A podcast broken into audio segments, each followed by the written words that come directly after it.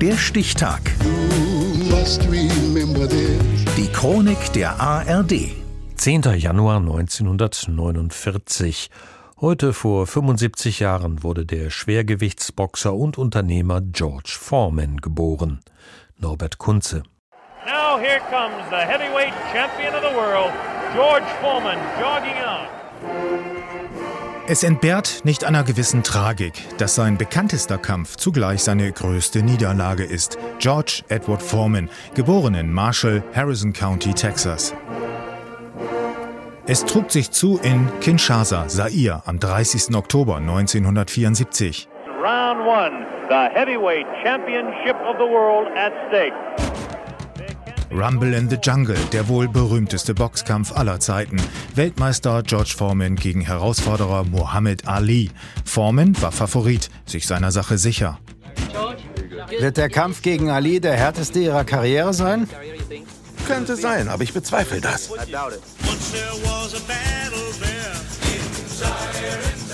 Bis zu jenem Zeitpunkt galt Foreman als unschlagbar. Seine Kampfbilanz 40 zu 0, darunter 37 Knockouts. Keiner schlug härter zu. Schriftsteller Norman Mailer, Boxfan und Beobachter, schilderte es so.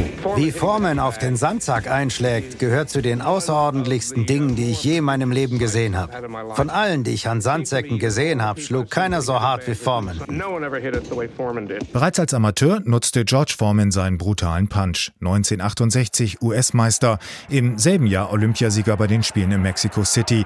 Die Tür zur großen Karriere war weit geöffnet und Foreman ergriff seine Chance. Weltmeister gegen Joe Frazier, 22. Januar 73, Kingston, Jamaika.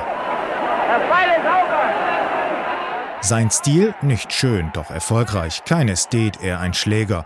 Das spürte Smoking Joe nach zwei Runden. Und auch die nächsten Gegner schickte Foreman schnell auf die Bretter, bis, ja, bis dann eben Muhammad Ali kam. Runde um Runde prügelte Foreman auf seinen Gegner ein, doch Ali steckte alles weg. Bis zwölf Sekunden vor dem Gong, Ende der achten Runde.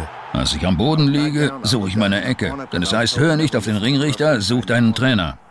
Ich heb den Kopf, sehe Dick Sattler. Und er zeigt mir, bleib unten, ich warte. Dann, okay, steh auf. Denn die Pause tut gut. Doch als ich aufstehe, ist der Kampf vorbei. Ich war nicht mehr Weltmeister. Ich war am Ende. Eine Niederlage verhaftet im kollektiven Gedächtnis der Sportgeschichte, die Foreman nicht wirklich verdaute.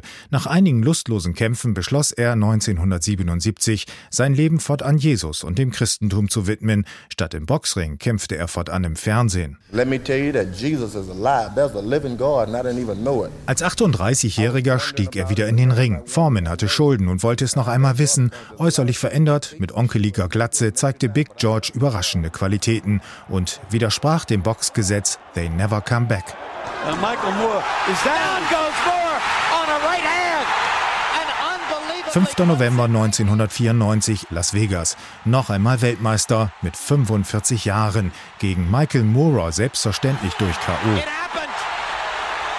Drei Jahre später Karriereende, Rückzug nach Texas, Familienvater, elf Kinder, darunter fünf Söhne, alle heißen George, zudem erfolgreicher Unternehmer mit Grillgeräten. Chicken. Yeah. Potato wedges. Uh-huh. Steak. Sure. Paneer. Wenn George Edward Foreman heute Interviews gibt, dann gern zu den guten alten Zeiten, weniger zu den 2022 aufgetauchten Vergewaltigungsvorwürfen, die er als Versuch der Erpressung weit von sich weist. Mit solchen Kämpfen kennt er sich nicht so gut aus, der zweifache Boxweltmeister im Schwergewicht, der heute 75 Jahre alt wird. Der Stichtag. Die Chronik von ARD und Deutschlandfunk Kultur. Produziert von Radio Bremen.